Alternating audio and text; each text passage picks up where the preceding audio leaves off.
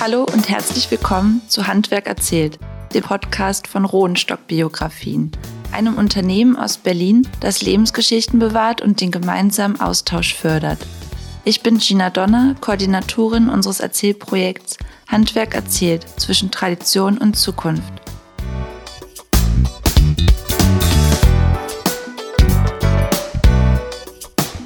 Den letzten zwei Jahren luden wir unterschiedliche Menschen zu insgesamt 30 Erzählsalons in Thüringen und Sachsen ein. Darunter Meister, die Nachfolger brauchen und junge Leute, die nach beruflicher Verwirklichung suchen und am Handwerk interessiert sind.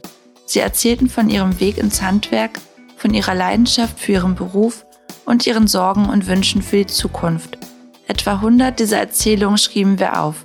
Doch wir möchten sie auch hier in unserem neuen Podcast mit dir teilen lebendig und authentisch erzählt. In unserer heutigen Folge erzählen Handwerker aus dem Altenburger Land ihre Geschichte. Katrin Rohnstock, die Inhaberin von Rohnstock Biografien, Nepomuk Rohnstock und ich moderierten die Erzählsalons. In frostigen Winternächten trafen wir uns hoch oben im Museum Puck Posterstein, wo wir mit Laternen und Kerzen im Burgsaal begrüßt wurden. Die Geschichten, die in dieser besonderen Atmosphäre erzählt wurden, kannst du in der heutigen Episode hören. Es erzählen Dirk Sparbow. Er fertigt Unikatuhren für Kunden auf der ganzen Welt an und arbeitet in verschiedenen Schlössern und Museen, darunter auch Sanssouci in Potsdam. Dirk Lafrenz. Er erzählt davon, wie er seine Affinität zu Süßwaren zum Beruf machte und es seine handgefertigten Bonbons sogar in die Supermärkte schafften. Andreas Hoffmann. Er ist Inhaber der ältesten Firma in Schmölln. Seine Schlosserei gibt es bereits seit 140 Jahren. Und dann hörst du noch die Geschichte von Chris Schumann. Er gründete zusammen mit seinem Bruder eine Tischlerei und saniert heute Wohnungen, für die es schon Interessenten gibt, bevor er überhaupt angefangen hat. Den Anfang macht der Uhrmacher Dirk Sparbord. Wir wünschen dir viel Spaß beim Zuhören. Ich bin in eine Uhrmacherfamilie reingeboren worden die seit drei Generationen sich gewidmet hat, für die Reparatur oder Restaurierung von historischen Uhren zuständig ist. Gegründet worden von meinem Großvater Friedheim Schwaber 1945 in Altenburg.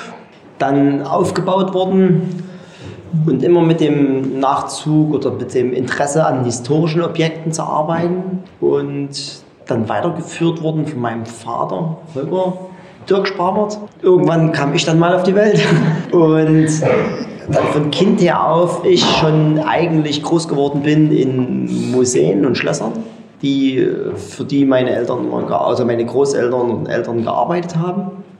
So eigentlich die Lehre bei mir schon mit fünf Jahren begonnen hat, mit gewissen Materialien, die man dann schon in die Hand bekommen hat. Und nachwirkend muss man wirklich sagen, ich meine nicht von fünf Jahren an, aber es braucht so seine Zeit für gewisse Sachen, Technologien oder Materialien, um das kennenzulernen. Das geht halt nicht in einer standardlichen Lehrzeit von drei Jahren. Ja, da bin ich mal mitgestiefelt, assistiert und zugeschaut. Das ging dann so weit, bis ich dann, mein Vater sagte zu mir, was machst du jetzt? Naja, und dann habe ich mir überlegt, okay, hast du schon so viele Jahre gemacht? Schule machst du zu Ende. Und dann bin ich in die Lehre gegangen in 8 Klasse an die Uhrmacherschule, habe dann dort die dreijährige Lehre absolviert, aber im dualen System, weil ich gemerkt hatte, die Ausbildung im, im industriellen Bereich war nicht ganz so meins. Ich wollte immer schon in die historischen Bereiche gehen, habe diese drei Jahre dann dort abgeschlossen, die Lehre, dann normal dem Zivildienst Folge geleistet, dann das ein Jahr und dann mir überlegt, gut, jetzt machen wir noch einen Meister hinten dran. Bin ich dann wieder nach Klasse gegangen habe dort in anderthalb Jahren eine Uhr gebaut mit ungefähr 1600 Arbeitsstunden in dem Objekt. Das in der normalen Uhrmarsch. Danach schon eine Brille.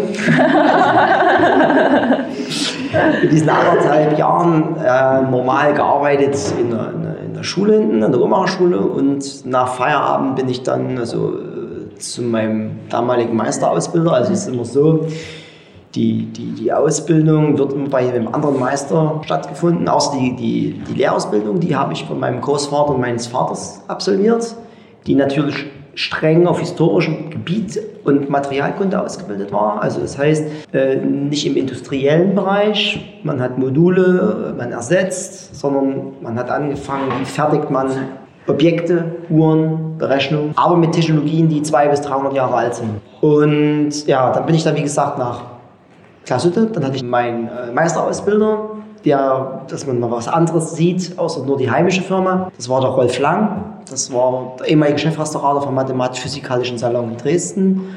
Und dann tätig als äh, Anfertigung, Spezialumbau und Entwicklung bei der Manufaktur Lange und Söhne. Der hat mich dann nochmal anderthalb Jahre lang geschliffen. Nachdem ich dann meine Taschenuhr gebaut hatte, das Meisterstück, 2001, 2003, 3 war das, 2001 bis 2003, dann nochmal Teil 3 und 4 der Meisterschule 2004. Als ich dann dort fertig war, wieder ins heimische Geschäft zurück bin, dann stand natürlich die Frage aus, langsam die Übernahme zu machen.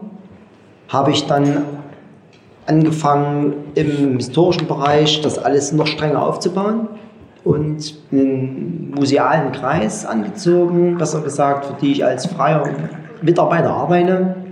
Ja, das war dann so der Weg, das Ziel, das ich mir dann so ab 2005, 2006 gesteckt hatte und habe ähm, das ganz gut eigentlich hingekriegt. Arbeite im Residenzschloss Altenburg für die historische Sammlung in den Uhren, in Schloss Friedenstein in Gotha für die historische Sammlung, Freiburg historische Sammlung in Saal Unstrut und seit 2016 arbeite ich in diversen Objekten für Schloss Sanssouci in Potsdam, wo ich 16 von Friedrich dem Großen seine Uhr gemacht habe, die 1745 hergestellt worden ist.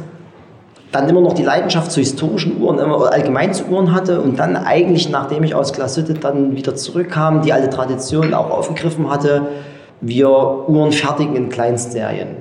Das heißt, man muss sich so vorstellen, es ist jetzt nicht so, dass man sagt, man baut 10 Uhren und kann sich eine aussuchen, sondern wir arbeiten mit Kunden zusammen, die den Wunsch äußern, Uhren im Unikatbereich zu besitzen. Mit dem trifft man sich, wie ich hier, trinkt was zusammen, quatscht ein bisschen, lernt sich kennen und dann tastet man sich so ab. Das dauert meist so bis zu einem Vierteljahr. Dann beginnt meist ein Startschuss für eine Bau von einer Uhr, entweder im Epochet-Bereich oder im Komplettbereich. Ja, sitzen meine weitesten Kunden sitzen in Kanada die dann meist einmal im Jahr mal nach Deutschland rüberkommen und sich ihre Wünsche äußern. Und diesen Säulen habe ich mein Unternehmen aufgebaut, also wie gesagt im strengen restauratorischen Bereich. Also dort ist die Ausbildung relativ schwierig. Also ja, Wiederherstellung oder wenn man mit alten Objekten zu tun hat, wird eigentlich gar nicht mehr ausgebildet. Die Geschichte ist eigentlich, es sind zu wenige, die auf diesem Bereich arbeiten. Das kann man eigentlich schon fast weltweit sagen. Also es ist eigentlich, das sind Technologien, die sind einfach verloren gegangen. Und deswegen zeichne ich, sagen wir mal so, es ist so ein Dinosaurierbereich, in dem wir arbeiten. Also irgendwann, aber es ist nicht nur bei mir so, in vielen Gewerken. Wer macht dann die Uhren in den Schlössern, wenn das keiner mehr kann? Und so? Die historischen Uhren? ja, das ist schwierig, ja. Das ist, also, ist mein, äh, das, das ist ein sehr schwieriger Bereich. Mhm. Ne? Also das ist auch ein sehr graziles Stück. Dort kann man auch die, das ist, also dort muss man wirklich sehr, sehr grazil an diesen Objekten arbeiten. Ja, das ist dann mal eine Frage, das wird dann halt irgendwann mal, es gibt immer wieder Leute, sage ich jetzt mal, also es, wird nie aussterben, mhm. sagen wir mal so. Ne? Aber es, es dünnt sich aus. Auf der einen Seite ist es gut, auf der anderen Seite ist es schlecht. Ja, sagt, hm. also wie gesagt, so, das ist so, so diese Säulen, auf der ich eigentlich arbeite. Ja, also wie gesagt, natürlich haben wir auch ein kleines Geschäft, also ein normales Geschäft mit, mit Uhr und Schmuck. Diesen ganzen Bereich hat man auch immer mitlaufen, aber das Hauptaugenmerk ist eben auf dem Bereich im Restauratorischen. Also alles, was mit alten Uhren zu tun hat, Sammlungen zu erstellen, Sammlungen zu betreuen, restauratorisch, Vorträge. Also ich halte in Abständen immer Vorträge in gewissen Sammlerkreisen. Man kommt natürlich auch viel rum. Man sieht sehr viel, also, also gerade in Privatsammlungen, dort ist man also teilweise europaweit unterwegs. Ja, die aber dann auf Instagram nicht auftauchen möchten. so, also da man, sieht man dann relativ viel. Ja, das ist so ein bisschen auf dem Gebiet, was ich tue. Und was, was bestellen dann die Kunden für Uhren? Also die bestellen dann auch so historische Uhren, dann diese die aus Kanada lassen jein. die komplett neue bauen. Also sag mal mal jein. Also die haben, ähm, die sind meistens mit der Situation erstmal überfordert oder allgemein erstmal müssen wir es mal langsam ranführen. Oder manche haben natürlich auch ganz spezielle Wünsche. die dann sagen, wir hatten jetzt mal einen gehabt, der wollte eine ganz hochmoderne Uhr von außen, ganz stylisch. Und hat man so rumgedreht, muss er aussehen wie vor 300 Jahren. Also alles frühen Barock gearbeitet. Also auch die Technologie des Barock. Und vorne hochmodern. Also total kontrovers gegenüber dem eigentlich. Also die Entscheidung, ob das mal eine kleine Tischuhr ist oder ob das eine Armbanduhr ist oder Taschenuhren, das kommt immer auf den Kunden drauf an. Und die Uhr wird aber auch zu dem oder für den Kunden zugeschnitzt. Also es gibt dann keine zweite. Es sind alles Unikate. Also es ist alles, äh, ich hatte mal jemanden, der wollte bestimmte Zeigerformen, der malte mir dann die Zeiger auf. Süß. Die möchte dann so auf seine Uhr haben. Ja, oder sowas in der Richtung. Hat noch mal totale Sonderwünsche. Der eine sagte, ich möchte eine Uhr. Überraschen Sie mich, aber das Lederband soll die Farbe haben von meiner Fliege, Bordeaux-Farben. Das war wichtig. Ganz lustige Leute. Und wie lange dauert das dann so, so eine Uhr zu... also es kommt drauf an, also wenn man es Ja. mit einem sogenannten Epochet-Werk hat, also wenn man mit einem Grundwerk arbeitet und dann schmeißt man die Hälfte davon raus und Mhm. arbeitet darauf auf, Vierteljahr, aber es kann auch mal ein Dreivierteljahr werden. Ne? Mhm. Also jetzt nicht natürlich am Stück, sondern ähnlich, man muss immer dazugeben, es ist doch ein bisschen Kunsthandwerk. Man hat mal Tage, wo man nicht ran möchte. Ne?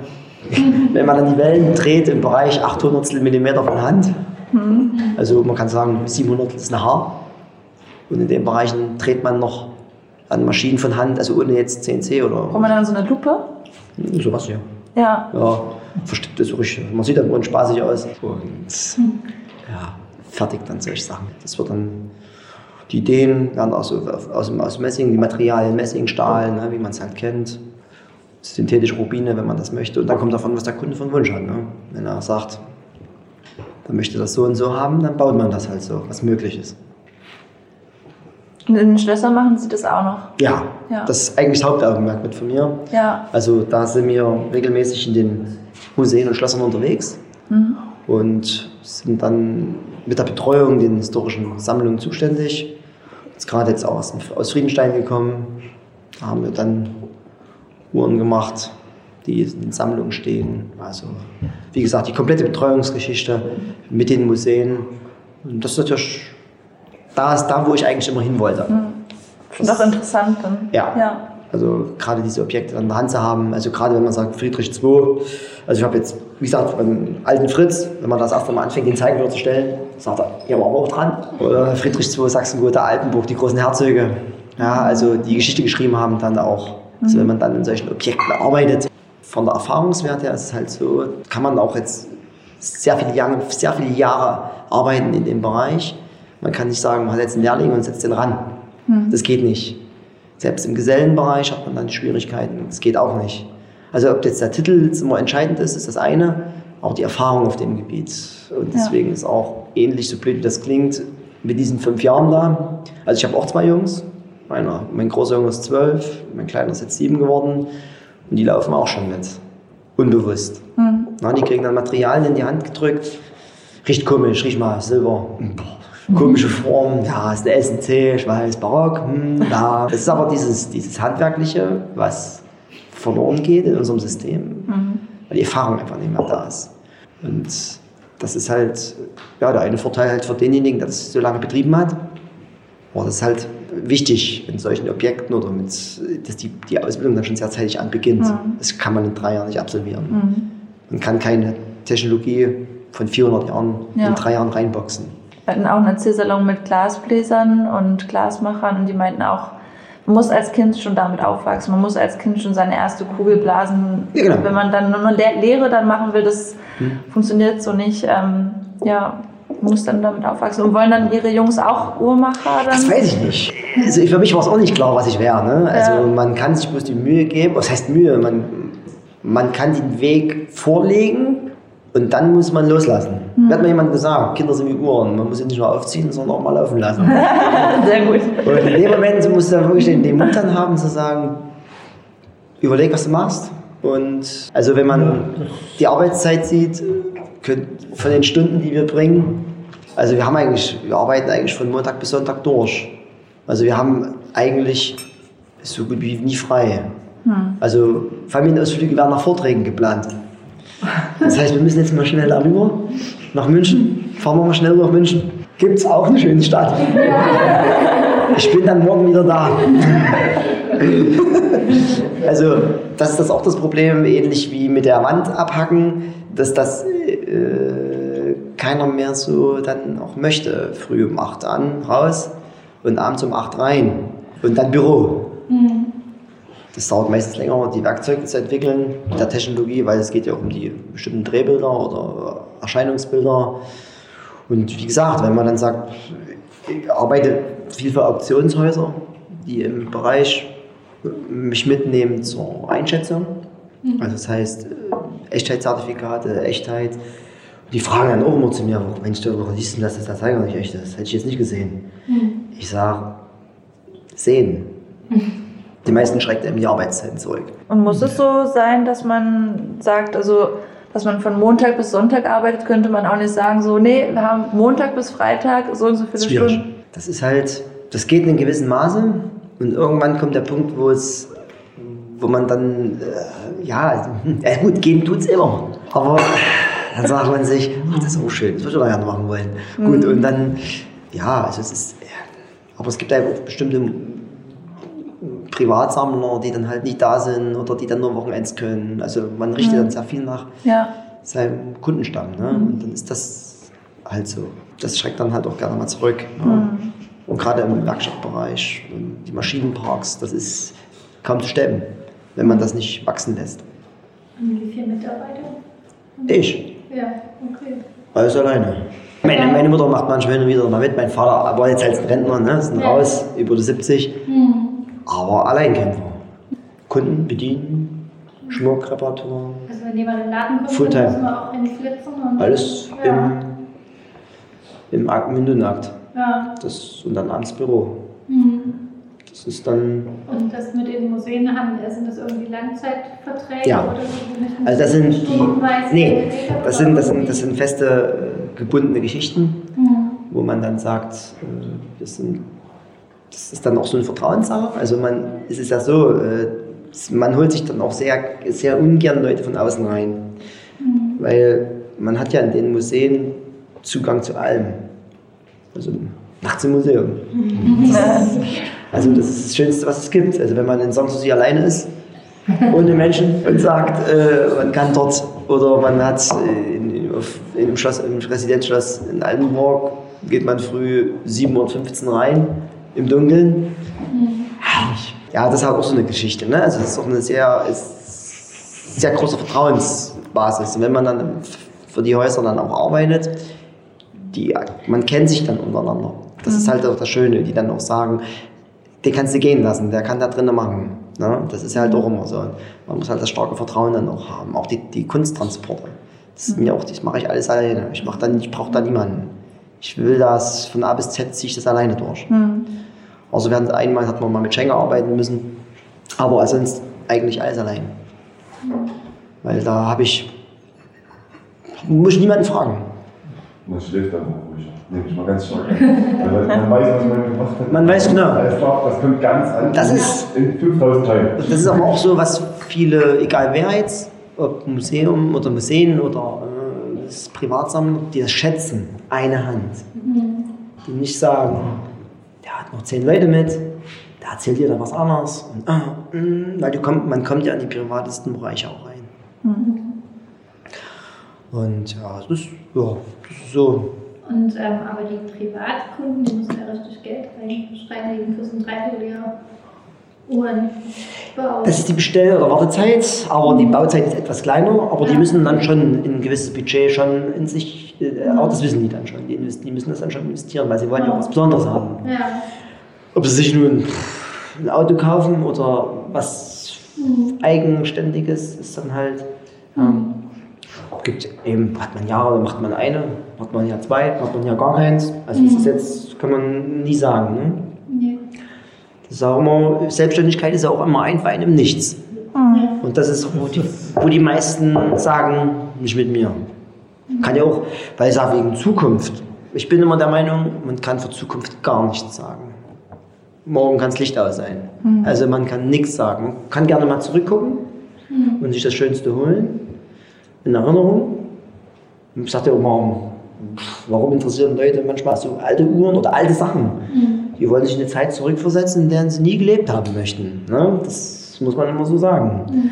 Aber generell gesehen, Zukunft ist da ganz schwer zu sagen. Und ich bin da auch sehr vorsichtig mit Nachwuchs, nicht Nachwuchs. Es geht immer weiter. Mhm. Und man kann sich Ziele setzen, ja. Einmal in Frankreich, im großen Museum in London. Wenn ich groß bin, mache ich das mal noch. Das ist mal noch ein Punkt, okay. Aber alles andere, also was Zukunft ist, kann man schlecht vorausschauen. Mhm. Ausbildungstechnisch gesehen ist der Beruf bei uns wird gut ausgebildet. Ja? Ja. Aber im industriellen Bereich. Weil das ist das, was eher gefragt ist, sagen wir mal sowas. Industriebereich heißt dann? Also die Manufakturen, die großen Manufakturen, ja. ne? also die großen Player, auf denen kann man, also das ist, das ist jetzt auch schon Handarbeit alles, ne? Ja. aber es ist doch ein, ein anderes Arbeiten. Ne? Mhm. Ich habe keine Ersatzteile. Mhm. Sie, Sie mhm. bringen mir eine Uhr, die ist 350 Jahre, soll ich jetzt mitnehmen, mhm. fehlen zwei Räder.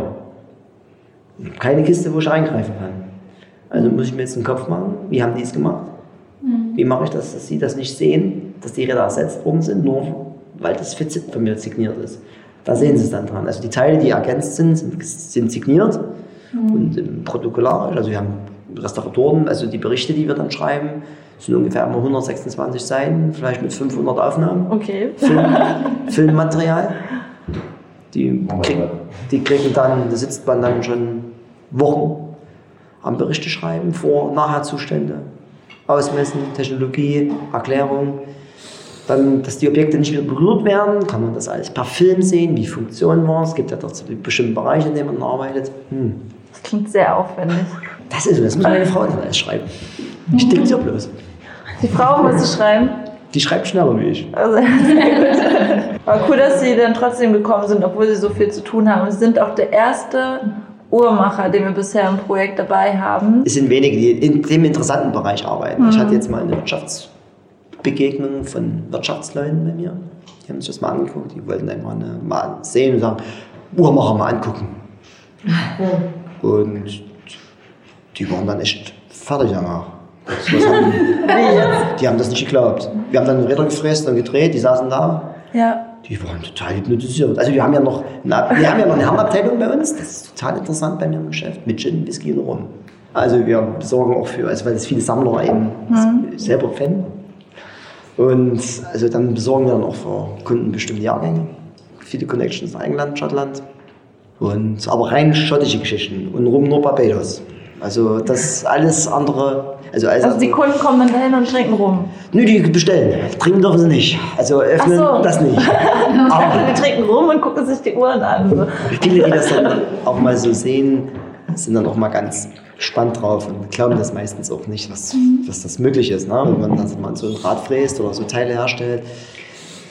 Hm. Ja, das kann man sich oft gar nicht vorstellen dann, ja. Das ist halt so ein Bereich, ist halt nicht so oft. Mhm. Auch wie gesagt, muss man auch lieben. Ne?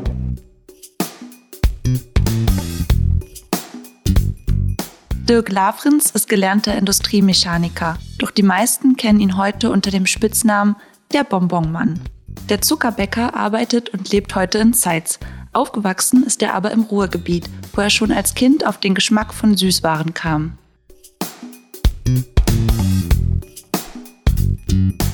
Als Kind habe ich an einer bekannten Kirmes gewohnt und für uns als Kinder war das immer was ganz Besonderes und da gab es Bonbons, Kräuterbonbons. Daher so ein bisschen die Affinität äh, zu Bonbons. Hat dann aber lange, lange Zeit keine Rolle gespielt, bis dann die Wende kam und ein guter Freund, der aus Kaufmannsfamilie kam, sagte, Mensch, ich fahre darüber und mach was, wolltest du nicht mal eine Zeit lang mitkommen? Ich hatte bis zu meinem Studium Zeit, ich wollte also auch einen technischen Beruf studieren. Habe gesagt, mache ich mal mit, ist interessant, kann man mal mitnehmen. Bin dann hier in der Altenburger, vorher Chemnitzer, dann Altenburger Gegend mehr oder weniger gelandet. Ja, und wie dann die Zeit so vor sich geht, man findet doch ein bisschen Interesse dran am Handel, ist ja auch ein interessantes Feld. Ja, bis ich dann jemanden mal kennengelernt habe, der diese Bonbons, die ich früher als Kind mochte, verkauft hat. Ja, und dann kam relativ schnell der Wunsch auf, das vielleicht auch mal zu probieren, habe mich dann selbstständig gemacht, das ist jetzt fast 29 Jahre her. Und bin seitdem mehr oder weniger der Bonbonmann. habe, habe meine also eigentlich nur Handel betrieben, hatte also viele kleine Handwerksbetriebe, die diese speziellen Sachen herstellen in meinem Repertoire, habe das nur verkauft, also nur Markt, bis dann ja gewisse Marktmeister immer zu mir kamen und sagen, können Sie nicht mal was vorführen, können Sie nicht mal was machen, so ein bisschen Schauhandwerk oder überhaupt und ich habe das immer versucht abzuwiegeln, weil entweder man produziert oder man äh, verkauft. Das war für mich immer so ein Ding, wo ich gedacht habe, das passt nicht. Ja, aber wenn man seine Plätze behalten will, gerade 1A-Plätze etc., dann muss, das ist wie ein Wettrüsten, da muss man schon mal ein bisschen was bringen. Also mhm. habe ich dann angefangen, ganz provisorisch irgendwas zu machen, war damit aber überhaupt nicht zufrieden, war auch nicht gerade verkaufsfähig, würde ich sagen. War für die Show gut, aber mehr auch nicht. Und das war dann doch sehr unbefriedigend. So dass ich angefangen habe, wirklich alte Bücher zu wälzen, zu gucken, was kann man machen. Habe mir eine alte Bonbonwalze nachbauen lassen für teures Geld, um da wieder handwerklich, also richtig noch mit Kurbel betrieben, sieht man auch in dem Video vom Saal Unstrut handgemacht. Darüber sind wir ja in Kontakt gekommen. Hab da mal so ein bisschen mich weiterentwickelt, aber auch da immer noch nicht so richtig das Ergebnis als solches. Man muss dazu sagen, dass der Zuckerbäcker, dieses Handwerk 1970, 70er Jahre rum aus der Handwerksrolle ausgetragen wurde. Mhm. Ist also kein Lehrberuf mehr. Man kann also nicht irgendwo hingehen und sagen, ich möchte das gerne lernen. Aber wenn man sich in der Szene so ein bisschen bewegt und sich umschaut, gibt es da doch noch den einen oder anderen, der es macht. Mhm. Ja, und ich hatte das Glück und viel Überredungskunst, dass ich jemand gefunden habe, der mir die Grundlagen beigebracht hat und habe daraus dann praktisch meine eigenen Sachen entwickelt, weiter verbessert, ja, Techniken gelernt, bis ich jetzt an einen Punkt gekommen bin, wo ich gesagt habe, das kann ich jetzt den Kunden auch wirklich mal vorstellen und verkaufen, also vom Geschmack her, vom Aussehen her etc. Ja, das ist jetzt vor zwölf Jahren hat's angefangen und ich sag mal vor na, vier, fünf Jahren Jetzt nimmt das Ganze erstmal richtig Fahrt auf. Es war eine ganz lange Geschichte bis dorthin bis ich jetzt an dem Punkt bin, deswegen hatte ich auch extra was mitgebracht. Ah, toll. Bonbons! Schwer vorstellen, bis ich dann jetzt so in der Lage war, diese Produkte also handwerklich so zu fertigen, dass, äh, sag ich mal, die Qualität da ist, die Optik da ist und darüber habe ich dann eben, wie gesagt, versucht, immer mehr meine eigenen Produkte auch zu verkaufen. Mhm auf Märkten, Veranstaltungen. Das wird jetzt aber bei mir radikal weniger, weil mittlerweile ist es so, dass der Einzelhandel darauf aufmerksam geworden ist. Nice. Vor drei Jahren, äh, bei uns gibt es in der Nähe den Saale Unstrut Koffer, der wird rausgebracht unter Hilfe der Agrarmarketinggesellschaft aus Magdeburg. Und dort kommen regionale Produkte mhm. von Kleinstunternehmer, Direktvermarktern rein. Und diese Produkte werden dann über Edeka-Läden verkauft. Also wow. die machen dann einen Koffer, der Koffer kostet 30 Euro und da kommen die verschiedensten Produkte rein. So, und da ich mittlerweile ein bisschen bekannter wurde, hat dann eine Bekannte aus der Tourismusinformation bei uns angerufen und hat gesagt, Mensch, kennst du den Koffer? Ich habe noch nie was von gehört. Wäre was für dich. Ich sage, hast du einen Kontakt? Nee, musst du schon selber machen. hab dann dort den Herrn Hinze, der das leitet von Edeka Center in Naumburg, angeschrieben, hatte dann innerhalb von zwei Stunden eine Antwort. Mensch, finde ich klasse, kommen Sie vorbei. Ich möchte Sie gerne in meinem E-Center haben. Ich so, E-Center? Ich dachte irgendwas mit E-Commerce oder so, weil ich auch einen Online-Shop habe. Ich dachte, will er jetzt einen E-Commerce oder so? Bin dann dorthin gefahren und dann habe ich erstmal gesehen, oh, E-Center, das sind die ganz großen Edeka-Läden. Ah, die bieten halt sehr viel Verschiedenes an und dürfen sich deswegen E-Center ah. Ja, bin da rein, mit, genauso hier mit meinem Ding. Mhm. Ja, das ist so das, was ich mache gerade. Das habe ich alles entwickelt, das ähm, Display etc. Ja, und das sind die Produkte. Und er sagte sofort, ich bin reingekommen, will ich haben. Da war ich natürlich erstmal geflasht und habe gedacht, naja, gut, der Herr Hinze, der ist mit dem Center, der wird nicht lange mit dir reden, Viertelstunde, 20 Minuten wäre viel. Naja, wir haben anderthalb Stunden geredet. War also eine sehr ergiebige Geschichte. Ja, und dann durfte ich also erst einmal in den Koffer mit hinein mit meinen Produkten und er hat es bei sich in sein Center genommen. Bei vielen Direktvermarktern ist dieser Schritt in den Handel sehr schwer.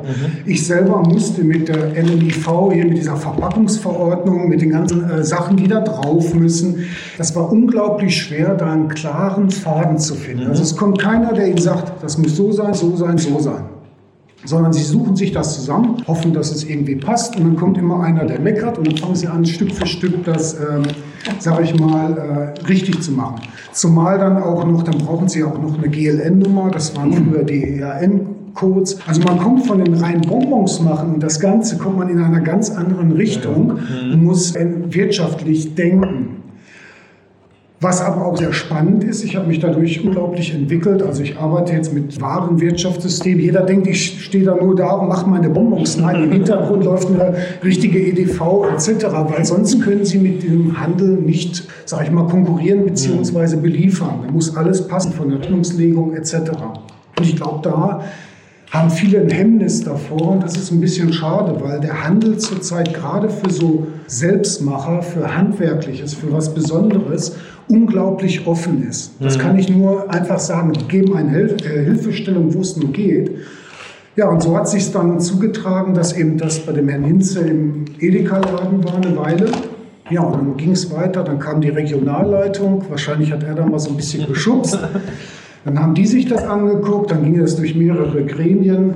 Lange Rede, kurzer Sinn. Jetzt habe ich eben die Möglichkeit dadurch gehabt, Edeka regional zu beliefern. Bei Edeka Minden Hannover gelistet, bei Thüringen, Sachsen-Anhalt und äh, Bayern. Sie haben da unglaublich viele Hürden zu nehmen, das kann ich nur sagen. Also äh, mit Abnahmen, was wir alles an, an Zertifikaten brauchten, unglaublich. Aber wenn man es dann einmal geschafft hat, ist das dann doch schon ein großes Feld. Jetzt geht es weiter. Morgen werde ich freigeschaltet bei Rewe. Also das sind dann so ein paar Sachen auch in Gang gekommen. Aber es war ein langer, langer Weg. Das sieht jetzt, äh, ich, manche sagen jetzt, boah, sowas machst du, du bist da. Aber die sehen gar nicht die Jahre davor, Ja, die, die diese Arbeit. Ne? Und da sind wir auch jetzt ein bisschen stolz drauf, bringen dann auch eben noch Besonderheiten. Das ist das, wo der Handel halt wirklich scharf drauf ist, dass man solche Themenbonbons entwickelt. Beste Mama, bester Papa. Ich kann es gerne mal rumgehen lassen. Das ist zum Beispiel das Produkt, was jetzt im Saale Unstrut Koffer ist und auch bei Saale Unstrut handgemacht. Das ist jetzt Zitrone Sahne. Wenn Sie möchten, können Sie gerne mal probieren. Ja, und der Ursprung, was es mal sein sollte, hat sich total verändert. Und man muss sich manchmal einfach auch treiben lassen von der Sache. Ich hätte niemals gedacht, in einen Einzelhandel zu verkaufen. Das war niemals die Prämisse, weil ich gesagt habe, mit denen kannst du nie so groß und sonst was. Ja, und jetzt hat man einen gewissen Zugang zu der Nummer 1, zu der Nummer 3 und der Nummer 10 im deutschen Einzelhandel. Ja. Das ist dann schon was, wo man sagt, wow, wie bin ich denn da hingekommen? Ja. Aber man muss es einfach mal probieren, einfach mal sich treiben lassen. Klar, es gibt Rückschläge. Sie haben dann ein tolles Etikett entwickelt, haben das x tausendmal drucken lassen. Und dann kommt natürlich das Qualitätsmanagement von Globus und sagt, na ja, die Grammanzahl ist aber 1,2 Millimeter zu klein. Also mit solchen Sachen hat man dann schon zu tun. Ja. und ich finde es halt schade, dass man oftmals an diesen äh, Drumherum fast scheitert. Und wären, hätte ich da auch nicht den Rückhalt der Familie, wäre das niemals was geworden. Diese ganzen Zertifikate, die kosten Unmengen an Geld. Also es ist dann schon ein langer, langer, langer Prozess. Na, wie viele Bonbons werden denn jetzt produziert? Also in Kilogramm oder äh, Tonnen oder Also ähm, Gramm. erstmal, die sind wirklich handgefertigt. Und wie ich schon sagte, wir haben jetzt auch diese Linie mit diesen Themenbonbons. Und da arbeite ich mit einem Kollegen zusammen. Das ist auch was, was viele nicht begreifen. Gerade bei uns in der Bonbonwelt. Es gibt schon wieder in Deutschland langsam eine kleine Bonbonwelt von Handmachern, auch wenn man das noch nicht so optisch äh, vielleicht mitbekommt. Aber die arbeiten immer alle gegeneinander. Das ist oftmals Neid und ja, du guckst mir was ab und so weiter. Und ich hatte zum Glück, bei dem habe ich auch gelernt, ähm, das Glück, dass wir über die Jahre zusammengewachsen sind und das zusammen machen. Er ist übrigens an der Küste. Ja, und zusammen schaffen wir schon ja, anderthalb Tonnen im Monat, das ist schon machbar. Also man kann den Markt auch beliefern. Das ist auch die Frage, die immer bei den Einzelhändlern Klar. kommt. Können sie denn überhaupt liefern? Das Zutrauen, Das muss man sich dann erarbeiten natürlich. Ne? Interessant ist halt, wenn man sich zusammenschließt. Mein Kollege ist mehr der kreative und der bessere Handwerker, was die Bonbons betrifft. Ich bin aber der bessere Lutschermacher. Ich bin halt mehr der Logistiker und der, der das auch wirklich vermarktet, der sich wirklich da stundenlang hinsetzt und das ausklamüsert, wie funktioniert denn das und wie komme ich da hin, um das Endergebnis zu haben, dass die Sachen in dem Laden stehen. Ne? Und das ist so der Punkt, ja. Das müssen viele auch begreifen, dass man manchmal zusammen doch mehr erreichen kann. Kooperation statt Konkurrenz. Absolut, ja. Und das Produkt lieber weiter vorantreiben, weil wenn das Produkt bei dem äh, Käufer auf dem Schirm ist, habe ich auch die Chance zu verkaufen. Jeder hat es dann. Ja. Und äh, nur mal so Interesse halber, was kostet jetzt so eine Packung Bonbons? Ja, das sind äh, 60 Gramm für 2,99. Okay. Der Lutscher 2,49 klingt jetzt erstmal ganz schön viel. Aber A, wer es mal probiert hat oder B, gesehen hat, also was ich auch mache, man kann mich also auch mieten ne, für gewisse Sachen. Ich bin auch im, im Event tätig, äh, im Süßwaren-Event. Also man wird auch gebucht jetzt hier Leipzig, Höfe am Brühl oder sowas, Mhm. wo man wirklich aktiv draußen zeigt, was man macht Mhm.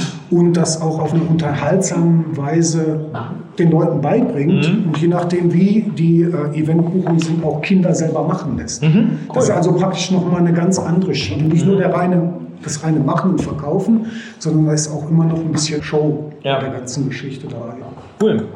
Ja, dann vielen Dank für Ja, diese wunderbare Kombination aus Handwerk und Handel. Ja, ganz witzig. Ja. Das ist vor allen Dingen das Teile meines Berufes, was ich mal gelernt habe, auch wieder einfließen, weil man die handwerklichen Geschichten wieder zum Bauen braucht. Also Stimmt, und die Maschinen dann auch selber bauen, richtig, oder? also ich habe zu Hause eine 100 Quadratmeter Holzwerkstatt und äh, mache da teilweise Schränke etc., um Regale zum Präsentieren zu haben etc. Die sind auch noch selbst gebaut. Ja, ja, klar, das muss schon alles aus einem Guss sein. Wow. Ich dachte jetzt an äh, Bonbonpressen. Nee, nee, nee, nee, nee keine mehr Ahnung von Bonbon im machen. Präsentationsbereich. Ah, okay. Präsentationsbereich. Gut. Und ist, also wäre das eine gute Idee, den Zuckerbäcker wieder einzuführen? Also gibt es da schon Potenzial? Weil wenn es aus der Handwerksrolle ausgetragen wurde, ist es schwer zu sagen, ist schwer zu sagen, äh, weil ein geübter Zuckerbäcker, der macht vielleicht am Tag 40, 50 Kilo, was Mhm. ja auch erstmal viel klingt. Wenn man mal aber bedenkt, dass die Großen wie Haribo auf einer Produktionslinie 20 Tonnen am Tag machen. Und äh, ich weiß es nicht, ob es da noch mal eine Möglichkeit gibt, aber der Kunde ist mittlerweile wieder mehr bereit, auch was auszugeben Ja. und was Besonderes zu haben. Aber ob es dann wieder aktiviert wird, der Beruf, bezweifle Okay. ich glaube ich. Also es ist so ein, so ein Spartenbereich Ja. Es wird vom Mund zu Mund, Hand zu Hand weitergegeben Mhm. und ich glaube nicht, dass es da nochmal wirklich wie Zertifizierung Ja. oder Lehrberuf, Okay. glaube ich nicht. Okay. Von der IHK habe ich mal gehört, in, in Sachsen gab es mal so einen Zusatzkurs, irgendwas mit Zuckerzin und sonst Ah, was für. Konditoren. Aber der Rest ist, glaube ich, wirklich, man muss es selbst Mhm. probieren. Aber ich glaube nicht, dass da. Ich sage mal so, ähm, die Unterstützung, die habe ich mir halt gesucht. Ne? Ich habe je, jeden Bonbonmacher angeschrieben, den ich irgendwo, äh, wo den ich habhaft werden konnte und alle haben gesagt, ist nicht. Bis ich einen gefunden habe, den ich so an die Wand gequatscht habe. Und natürlich auch noch ein bisschen, äh, naja, ein bisschen Geld dafür bezahlt habe, davon abgesehen. Ausbildung kostet Geld, was aber auch nur gerechtfertigt ist. Und der gesehen hat, okay, ich gebe es in den richtigen Händen weiter, glaube ich, das war der Punkt. Aber ansonsten halten die alle dicht und da hat man keine Chance. Also manchmal muss man sich sehr, sehr stark Hilfe suchen. Ja, Okay. Ja. Ja, absolut, ja. alles klar. Ja, vielen Dank. Ja, Nochmal.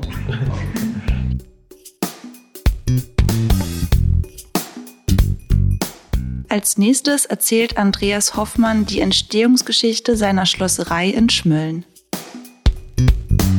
Ich bin der Hofmann, komme von Schmellen und bin Inhaber einer Schlosserei. Unsere Firma die ist jetzt über 140 Jahre alt und ist immer im Familienbesitz. Ich bin jetzt die vierte Generation. Mein Sohn hat jetzt letztes Jahr die Lehre angefangen, auch als Metallbauer. Und wenn alles gut läuft, ist geplant, dass er das nach mal weitermacht und dann wollen wir schauen, was da raus wird. so. Wann haben Sie sie übernommen von Ihrem Vater? 99. Das heißt, der Vater hat sie äh, gut über die Wände gebracht. Der hat sie über die Wände gebracht. Der hat sie 61 übernommen von seinem Vater und ich seit 99. Ich habe Maschinenanlagenmonteur gelernt, habe das Abitur damit gemacht, bin dann zur Armee und habe dann danach zu Hause angefangen zu arbeiten. 83, 84 Ich habe die ganze Zeit mit dem Vater zusammen gearbeitet, wir waren bloß zwei Mann. Und ja, dann war der Vater 63, 20, 63. Und irgendwann kam so eine Steueränderung oder Erbgeschichteänderung, dass es mal ganz schnell gehen musste. Die Junge übernimmt jetzt die Firma und, ja, und dann ging das ruckzuck, dass ich die Firma hatte. Seitdem, er hat noch eine Weile mitgearbeitet, aber dann mit, ist jetzt Schwindel mit welchem Alter er dann aufgehört hat. Auf alle Fälle hatte ich dann auch den ersten Mitarbeiter. Ja, das ist eine der ältesten Firmen, die es in Schmellen gibt. Und da gibt es in der ganzen Geschichte viele interessante Dinge, die da passiert sind. So jetzt von der Firma her zum Beispiel ist ein Sohn ist mal tödlich verunglückt bei der Arbeit, 20 mhm. Jahren. Dann ist nach dem Krieg mal ein Auto verschwunden. Wir haben so technische Gase Lieferung gemacht und die sind nach Schwarzenberg gefahren, haben dort die Flaschen geholt, also der Kraftverkehr, sag ich mal, wieder, wieder Kraftverkehr, die die Flaschen geholt haben. Da ist in Schwarzenberg so ein LKW losgefahren mit Sauerstoffflaschen und der ist nie angekommen.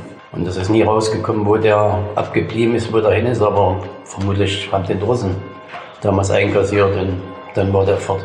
Ich habe, wo meine Tochter geboren ist, denn da habe ich den größten Auftrag für unsere Firma damals unterschrieben gehabt. Hm? Die ist früh um, also nachgeboren bin ich früh um 16, habe den Vertrag unterschrieben, bin dann ins Krankenhaus gefahren. Das war 93. Nee, habe ich noch gar nicht gehabt. War jetzt verkehrt. Aber ja, ne. Was macht sie denn für Aufträge? Was, wie muss mir das vorstellen? Na, im Prinzip alles, was mit Metall zu tun hat. Hm.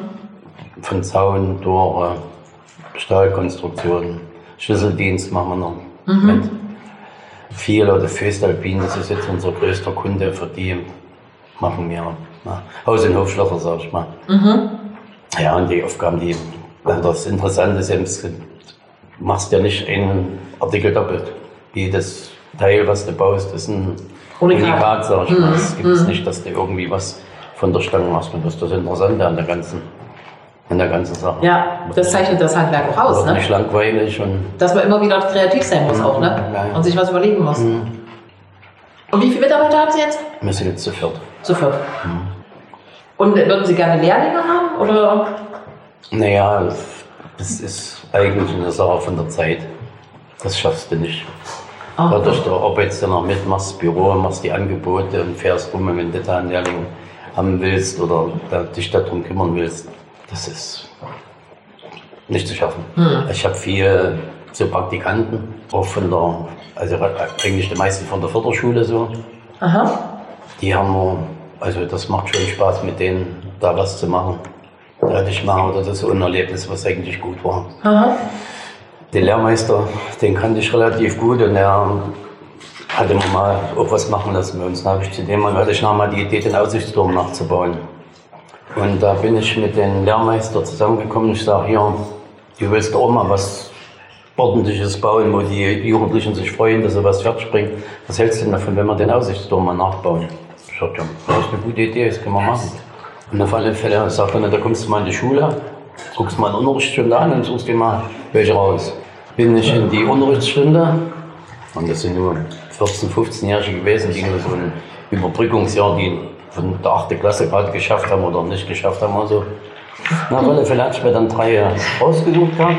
Und die sind mit, also die haben das noch zusammen gemacht. Die haben in, der, in ihrer Lehrwerkstatt so die Grundteile da gefertigt und dann bei uns in der Werkstatt haben wir es dann zusammengebaut. Mhm.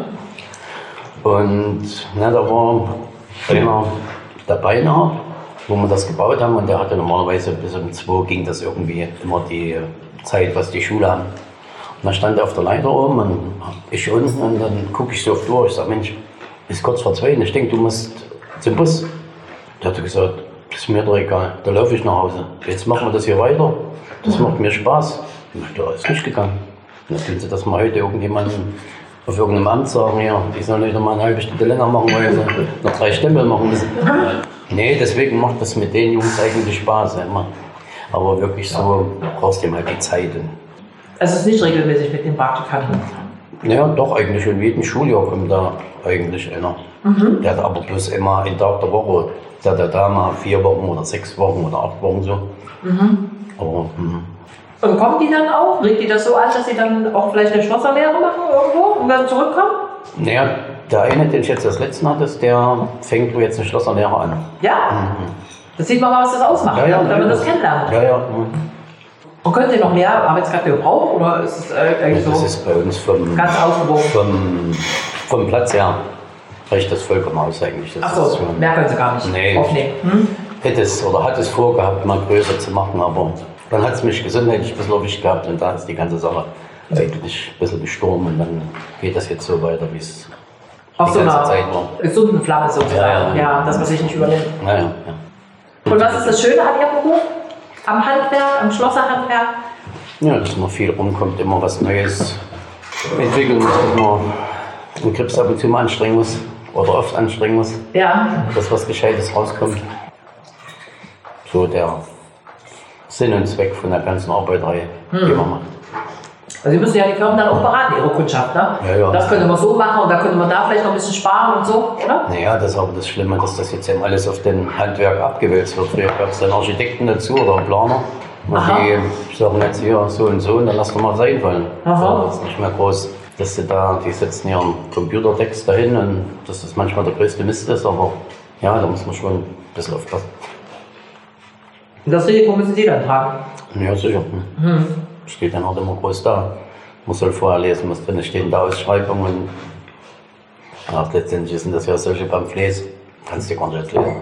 Ja, und dann, wie gesagt, machen wir noch Schlüsseldienst mit, nicht, das sind halt immer so schön mit den schönsten Erlebnissen, die da immer so kommen, was da alles so. Das ist schon, da hat immer mal was zum Schmunzeln, auch zum Lachen, was da ist, wenn mal jemand, was weiß ich, im Schlafzimmer, wenn die eingesperrt sind und nicht aus dem Schlafzimmer kennen oder letzten hat mal, weil auch einer, schon war einer drei Jahre verstorben in der Wohnung drinnen, Drei wo wir aufgemacht haben. Ne, Da lief drin das Radio, da war das Radio noch an. Mhm. Oder, ach, da gibt es so viel. Oder wenn du da Einsätze mit der Polizei machst, ne, wenn du das da erlebst, was da abgeht, ne, das ist, ist schon verrückt. Du wirst ja von der Polizei gerufen, wenn da irgendwo was ist. Kommen da an in schusssicheren Westen und du stehst davor und mehrst an der, an der Türe da rum, bis der Erste da dort ist. Ja, dann machst du die Tür dann auf und tust den Fuß dazwischen sagst dir, jetzt könnt ihr nein. Und auf einmal da werden die ganz wild, da werden die Knochen rausgeholt, und, na, wie im Film. Frei, frei, frei und dann tut die die ganze Bude da auf den Kopf stellen. Und dann stellt sich raus, dass der drin eine Waffe hat. Die rennen da mit schusssicheren Westen rum und du kniest davor, so wie du, wie du bist. Da überlegst du nachher schon immer ein bisschen. Und das heißt, die Polizei beauftragt Sie bei Kriminalverdacht oder was? Ja, das stimmt bei mir auch. Ach so, Na, wenn da das machen die nicht irgendwelche. selber. Nee, wenn da irgendwas. Na, wenn die keine Zeit haben, dann rennt die Tür nur rein, aber sonst normalerweise macht das der Schlosser. Müssen die schon, Sie machen die Tür dann schonend auf, Sie öffnen das Sch- Schloss schonend, dass es nicht kaputt geht. Mhm. Das heißt, Sie arbeiten eng mit der Polizei zusammen. Och, ja, ne, das ist. Ja, das, Wie oft passiert denn das, dass Sie geholt werden? das kommt drauf an, was die jetzt nur für Einsätze haben oder so. Manchmal ist das die Woche zweimal, dann ist ja mal für vier Wochen nicht oder so. Mhm. Boah, so oft, hätte ich auch nicht gedacht. Und das ist für welchen Raum? Sind Sie da der Schlüsselexperte für welche Naja, Polizei? Schmölln eigentlich. Also, Nur Schmölln? Mhm, Eigentlich Schmölln bloß.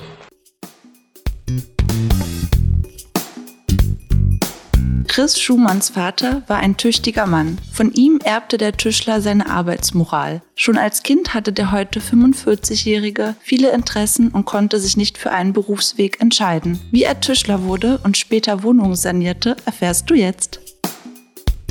Chris Schumann, mein Name. Tischlerei Schumann. Das mache ich mit meinem Bruder zusammen. Ich habe das Abitur gemacht und wusste nicht, was ich machen sollte. Als Kind habe ich schon immer sehr viel gearbeitet.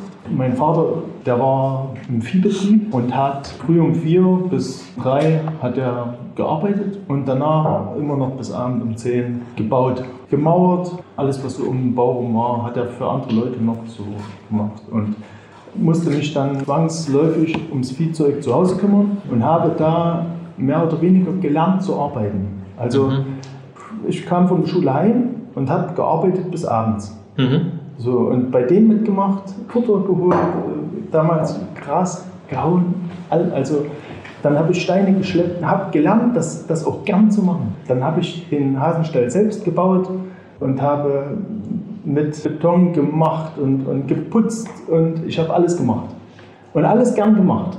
Und dennoch äh, bin ich dann, ich wusste nicht, was ich dann lernen sollte, weil äh, dann habe ich gesagt, na gut, dann machst du das Abitur, weil ich weiß ja noch nicht, was ich machen soll. So, und äh, ja, jetzt habe ich gebaut und, und weiter gebaut, was wirst du, was wirst du nach dem Abitur, da kannst du doch nicht auf den Bau gehen. Also Bauingenieur, das klingt nach Bau. So, und ähm, habe mich dann ja, beworben an der Uni in Dresden und habe tatsächlich das erste Semester Bauingenieur studiert habe gemerkt, also in Mathe habe ich ja null Chance. Das ist alles Theorie gewesen. Ich habe dann, in, in, ich, ich mache dann Sport, habe dann so ein bisschen einen Fußballverein gesucht und die anderen haben gelernt und ich bin dann halt raus und habe Fußball gespielt. Ich habe mich überhaupt nicht dafür interessiert. Das war ein Semester, das bedeutet ein halbes Jahr.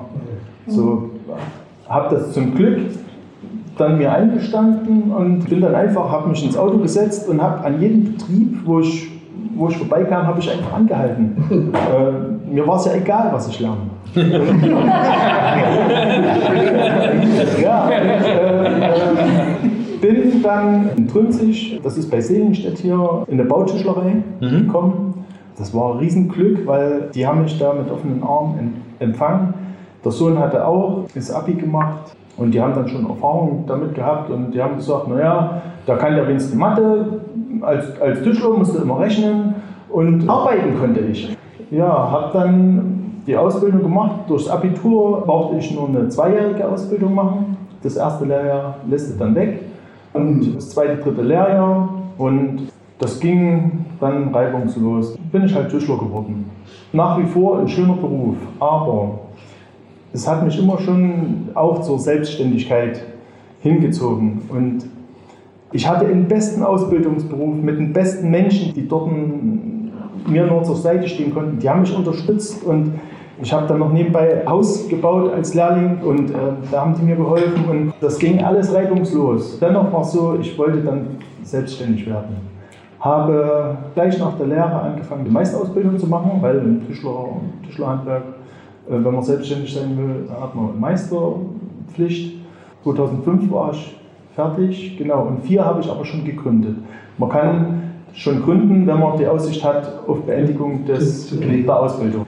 Die Jahre waren, waren schwer für einen Gründer. Das war immer noch, wo kriegst du die Aufträge her? Und, und es, war, es war eine ganz schwere Zeit. Und gerade wenn man startet und äh, hier das Haus gebaut, da Familie gegründet, die Werkstatt aufbauen, einen Maschinenpark zulegen. Es kostet Geld und jeder Euro, der, per, der, der war schon längst verplant und Minimum 14 Stunden am Tag. Also das ging wirklich früh, von früh um 6, Abend um 10 war dann, ja, das Arbeiten hat mir ja Freude gemacht. Das war auch so kein Problem. Und das hat wirklich fünf Jahre gedauert, um aus den Schulden rauszukommen. Fuß zu fassen. Um Fuß zu fassen. Und ich hatte halt extremes Glück, dass mein Bruder, der hatte Elektriker gelernt und den haben die verschlissen. Das ist ein kräftiger Kerl, den haben die nur stemmen lassen. Der hatte die Nase so voll, der hat kurz vor Schluss, leeres Ende, hat der aufgehört. Er konnte nicht mehr. Er hat keine Lust mehr gehabt, die Schlitze da zu stemmen. Er hat sich entschlossen, umzulernen und ja, sowas, hat Tischler gelernt. so, und ähm, hat dann überbetrieblich das gemacht, auch nur zwei Jahre. Und äh, ist dann ein Jahr später, hat nebenbei beim Start mitgeholfen und ein Jahr später haben wir dann zusammen äh, dann die Firma geführt. Sind dann, haben uns zusammen durchgeboxt, die ersten Jahre. Und es ging immer besser. Wir, wir haben natürlich einen großen Bekanntenkreis und in meinem Alter, die haben dann auch angefangen zu bauen und wir hatten dann, also Aufträge hatten wir immer. Das ging. Wir sind ziemlich nah in Naulitz, das ist ein Stadtteil von Gera, am Globusmarkt. Und da hat eine Bekannte gearbeitet. Da haben wir gesagt, naja, da können wir ja so wie einen kleinen Tischlerladen äh, in den Globus, wo wir unsere Ware verkaufen, Laminat, Türen ausstellen, so ein bisschen. So, und ähm, haben wir ein, Geschäft gemietet, so das ist eine kleine Fläche, 40 Quadratmeter. Da habe ich mich reingestellt und äh, hatte dann schon einen Lehrling. Wir haben uns dann abgewechselt, haben uns da reingestellt. Da haben wir erstmal gemerkt, was da überhaupt los ist. Wir haben die Ladeneinrichtung gemacht Das ging noch vom finanziellen her. Aber dann steht von Montag bis Samstagabend um 8 da jemand dort, den du bezahlen musst. Das war meistens ich oder der Lehrling. Mein Bruder hatte keine Lust. so, ja, aber wenn ich dort stehe, kann ich ja nicht arbeiten. Und auf einmal war es so, in den Globus sind tausende Leute. Wenn da nur ein Prozent kommt, also wir wurden zugeschüttet mit Aufträgen. Ja. Es ist viel zu viel gewesen. Also noch, dann hat mein Kumpel bei mir angefangen, ähm, mit dem ich einen Meister gemacht hatte. Wir waren zu fünf. Ich konnte nicht mehr arbeiten, weil ich mich nur noch kümmern musste. Ja, das war natürlich überhaupt nicht das, was ich, was ich Mhm. wollte. Also haben wir gesagt, wir kündigen den Laden, machen dazu und fahren zurück, dass ich wieder selbst arbeiten kann. Haben dann zu zweit weitergemacht. Ich habe als Bautischler hauptsächlich gelernt, Türen zu bauen, Fenster, Carports. Mhm. Das ist so mein, ja, mein Hauptschwerpunkt, genau. Der Bruder, der hat Möbeltischler gelernt, ist sehr akribisch. Also der ist sehr genau und wirklich eine richtige Fachkraft. Ein besserer Tischler als ich jetzt äh, vom Tischlersein her. Haben wir uns super ergänzt und ergänzen uns super. Die Werkstatt ist viel zu klein und äh, wir wollten immer schon, dass wir ordentlich arbeiten können für die heutige Zeit. Und das ist aber, wenn eine kleine Werkstatt ist, da ist eigentlich schon zu zweit, ist das schon zu viel in, in dem Kleinen Laden in der, in, der, in der Werkstatt. Was machen wir, was machen wir? Der Opa, der, der wird immer älter und hat uns aber nichts von dem Hof, wo wir leben, äh, abgegeben. Wir können nicht mehr bauen. Was mache ich da?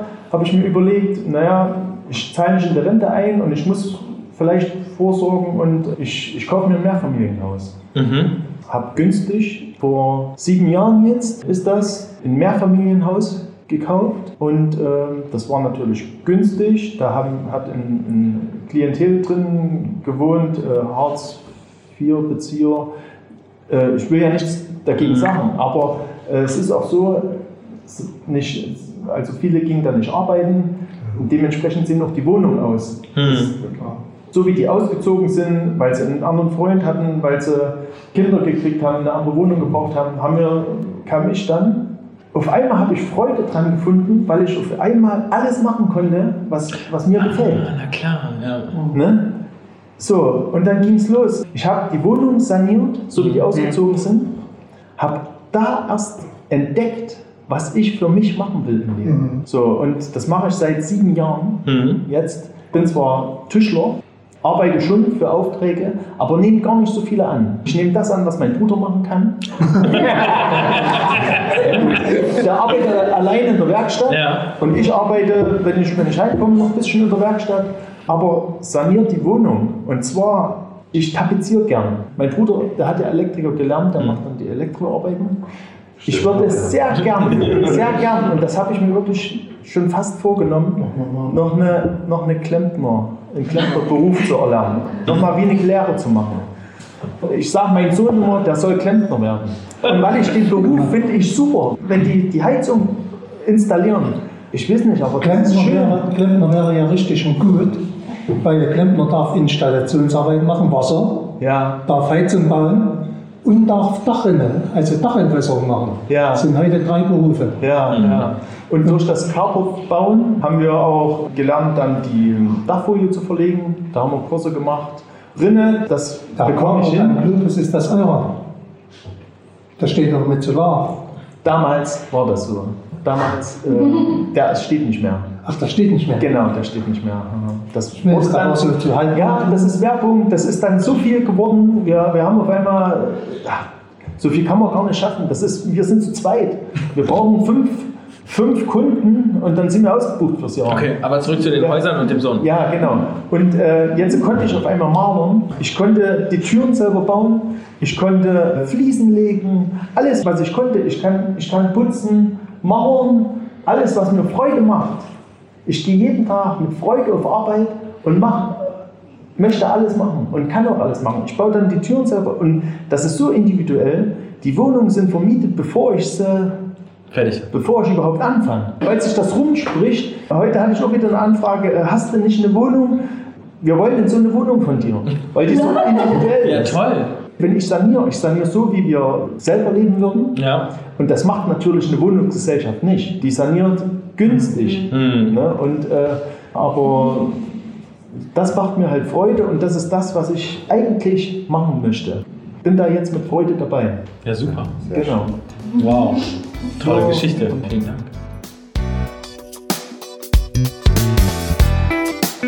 Vielen Dank fürs Zuhören. Wir hoffen, dir hat die Folge gefallen. Falls ja, lass uns doch gerne eine Bewertung da. Noch mehr Handwerksgeschichten findest du in unseren Broschüren, die du kostenlos auf unserer Webseite herunterladen kannst und jeden Dienstag hier als Podcast. Nächste Woche geht es weiter mit den Geschichten aus dem Thüringer Wald. Bis dann, mach's gut. Tschüss.